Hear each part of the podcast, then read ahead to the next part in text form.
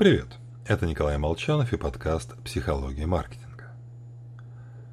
Однажды Рестлер и Диас дали понюхать мышкам ацетофенон. Хоть название звучит как что-то, что в 90-х нюхали за гаражами в пакетах, это вполне приятный запах. Что-то вроде черемухи и мышам нравится.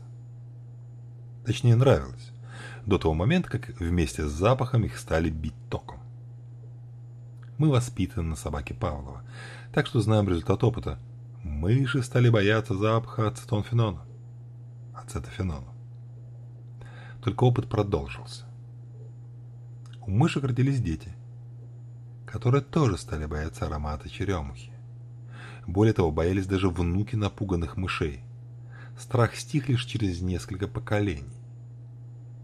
Несмотря на невзрачность, это один из самых громких экспериментов 21 века так продемонстрировал, что родители могут в определенных случаях передать свой опыт по наследству. Хотя вообще-то всю дорогу считалось, что мы наследуем гены, а не опыт родителей. Дети не рождаются, зная, скажем, алфавит. И несмотря на тысячелетнюю практику обрезания, Маэли не остаются без работы. А тут какая-то мышь передает свое знание.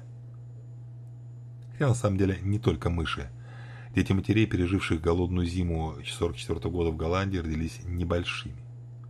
Это можно понять. Но такими же были и их дети, вдобавок обнаружилась склонность к ожирению. Возможно, сработала программа, активирующая гены, способные максимально вытаскивать калории из пищи. А потом, в ситуации изобилия еды, экономный обмен веществ привел к избытку веса.